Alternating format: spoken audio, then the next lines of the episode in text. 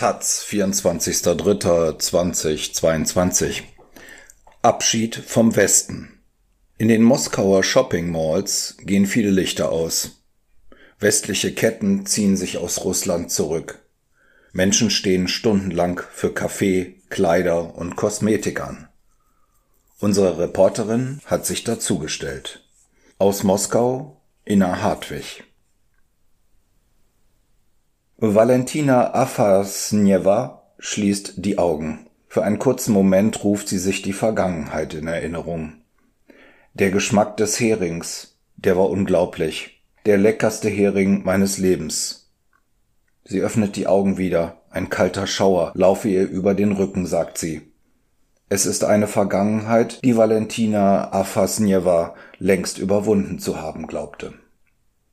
Sieben Stunden habe sie damals zusammen mit ihrer Mutter für den Fisch angestanden, als Heranwachsende, in den chaotischen 1990er Jahren in Moskau. Der Hering kurz vor Neujahr, ein traditionelles Gericht der russischen Feiertagsküche.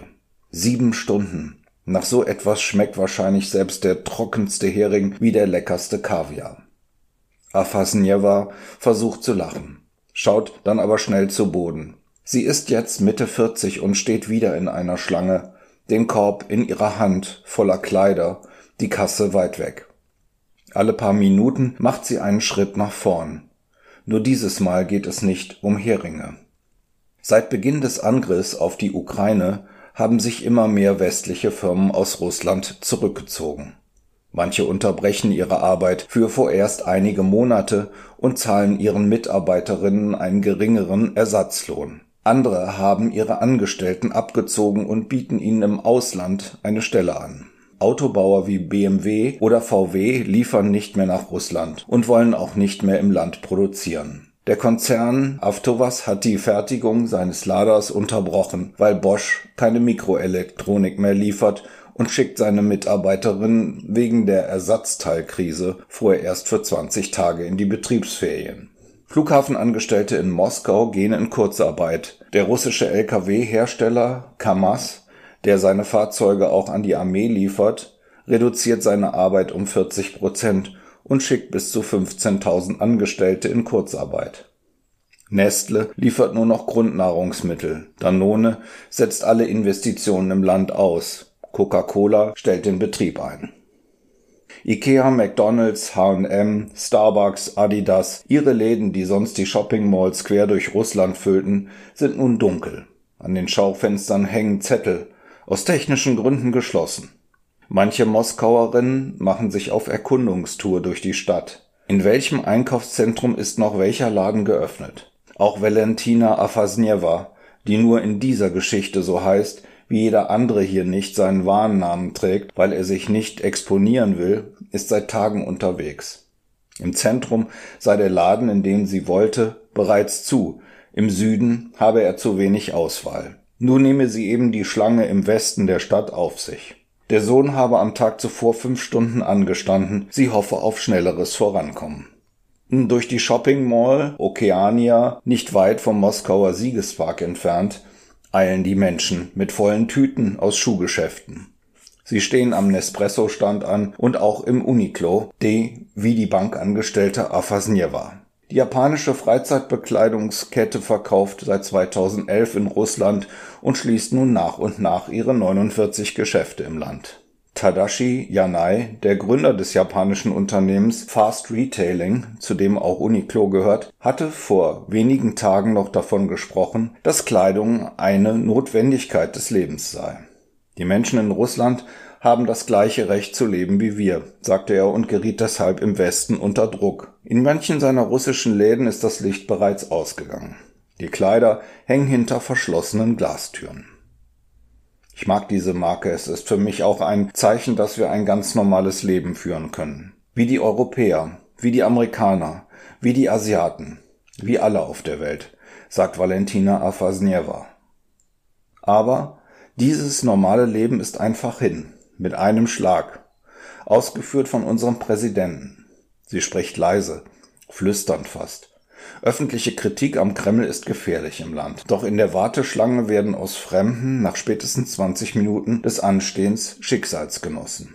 Sie unterhalten sich über ihre Sorgen, erzählen von den Kindern, den Katzen, von ihren Ängsten um die Zukunft. Nennen Sie die Dinge doch beim Namen. Russland führt Krieg gegen die Ukraine.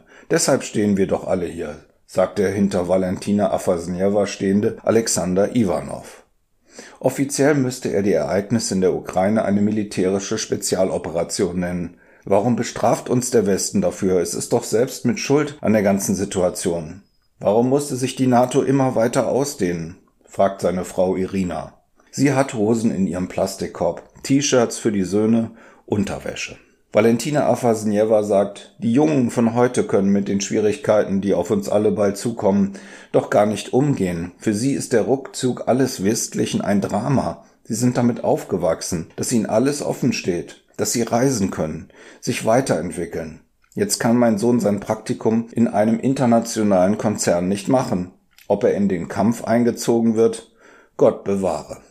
Seit russische Panzer die Grenze zur Ukraine überquert haben, hat der Rubel fast die Hälfte seines Wertes gegenüber dem US-Dollar eingebüßt. Die hohen Devisenreserven, mit denen die russische Notenbank den Rubel hätte stützen können, hat der Westen eingefroren.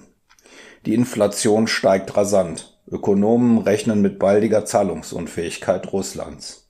Vorhandene Dollarreserven erhalten Russinnen nur noch in Rubel ausgezahlt. Manche Läden wechseln gar nicht mehr die Preisschilder aus. Die Preise an der Kasse können andere sein als im Regal, steht dann da schlecht. Oder es gibt gar keine Preise und keine Waren. Zucker ist quer durch Moskau ausverkauft. Haben Sie wirklich gar keinen Zucker mehr? Nicht mal in Würfeln? fragt ein älterer Mann im Fleischladen Miasnow am Moskauer Zentrumsrand. Er hat sein Gehacktes eingepackt, die vier Geflügelwürste, die zwei Schweineschnitzel. Miasnow geht es langsam zu. Die Menschen schauen an den Kühlregalen entlang, suchen aus.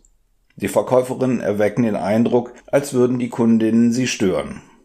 Nehmen Sie noch etwas? fragt die untersetzte Frau hinter der Waage. Der Mann bittet um gefüllte Paprika und stellt immer wieder dieselbe Frage nach dem Zucker. Erst an die eine Verkäuferin, dann an die andere, die dritte, die vierte, alle sagen dasselbe. Der Zucker ist ausverkauft. Auch im Einkaufszentrum Avia Park, zehn Kilometer weiter, findet sich kein Zucker. Hier im Nordwesten der Stadt, auf dem sogenannten Schordinka-Feld, öffnet vor mehr als 100 Jahren der erste Flughafen Moskaus. Die Maschinen flogen bis nach Berlin. Nun fliegt nichts mehr nach Berlin von keinem der Flughäfen der Stadt. Aus dem Chodinka-Feld ist vor knapp drei Jahren ein Park geworden mit Spielplätzen im Flughafenform, mit Teichen und künstlichen Hügeln. Die riesige Avia Park Mall wirkt dann noch grauer in der Landschaft als ohnehin schon. Die bunten Ladenschilder sind abgenommen worden. Die hellen Flächen an den Betonwänden zeugen vom Rückzug internationaler Marke. Stockmann, die finnische Warenhauskette, hängt noch da. Hoff, der russische Möbelverkäufer ebenfalls. Der Rest weg. Auf den Hinweisschildern im Inneren sind die geschlossenen Läden vorübergehend, wie stets betont wird, mit einem roten Kreuzchen versehen. In manchen Gängen ist es dunkel und leer. In Auchan, dem französischen Hypermarkt, bleiben viele Kunden vor den leeren Paletten stehen, schauen sich um, nehmen den Mangel hin. Kein Zucker, kaum noch Getreide. Auf weißen Plastikplatten steht Ware unterwegs. Es fehlen Binden, Kosmetikpads, Spezialkatzenfutter. Ein junger Mann legt glutenfreie Kindernahrung in den Einkaufswagen, nimmt einige Kartons Babymilchpulver mit, stapelt 23 Packungen Pampers in unterschiedlichen Größen auf und nebeneinander. Er kann den Wagen kaum noch schieben, aber er könne die Windeln noch bezahlen, auch wenn sich die Preise in den vergangenen Tagen fast verdoppelt hätten. Wer wisse denn schon, wie es in einigen Wochen sein werde? Die Krise, sie werde bald noch sichtbarer werden. Davon sind viele Russinnen überzeugt. Nur wie schlimm sie kommt, daran wollen sie lieber nicht denken. Manche verschließen ganz die Augen. Krise? Welche Krise denn? Ich habe ausreichend Geld, warum sollte ich mir Sorgen machen? fragt eine ältere Frau im Luxuswarenhaus Zum, gleich gegenüber dem Bolschoi-Theater. Sie sucht ein T-Shirt für ihren Enkel. Die Verkäuferin schaut nach der passenden Größe. Ein Stück weiter probiert ein Mann Schuhe zum Preis von umgerechnet knapp 2000 Euro an. Zwei Frauen lassen sich beraten, ob sie nun einen dunklen oder einen bunten Schal kaufen sollen. Selbst der Apple Store hat hier geöffnet. In anderen Shopping Malls sind die Läden längst zu. Wir denken gar nicht daran zu schließen, die Preise sind einfach noch höher als sonst, sagt der Verkäufer. Mehr will er nicht sagen. Ohnehin spricht hier zwischen Blancpain-Uhren, Versace Babyschüchen, Deutsche und Gabbana-Kleidern und Burberry-Taschen kaum einer. Sanktionen, ich weiß nichts von Sanktionen, das ist alles Politik und für Politik interessiere ich mich nicht, sagt die Frau mit dem Ralf, mit dem Ralf Lauren T-Shirt für ihren Enkel. Die Gänge im Nobelwarenhaus sind hell ausgeleuchtet. Es fällt kaum auf, dass der Stand von Dior geschlossen ist. Prada, Louis Vuitton, mit hellen Planen sind die Verkaufsräume von der Decke bis zum Boden umstellt. Es sieht aus, als gäbe es einfach mehr Wände im Zoom. Die Boutique ist vorübergehend geschlossen. Steht da am unteren Rand der Plane. Manche Mieter haben sich zurückgezogen. Vielleicht sind deren Mietverträge ausgelaufen, sagt die Verkäuferin im Cross Christoffel, dem französischen Laden für Porzellan und Silberbesteck. Gegenüber hat die Ohr zugemacht.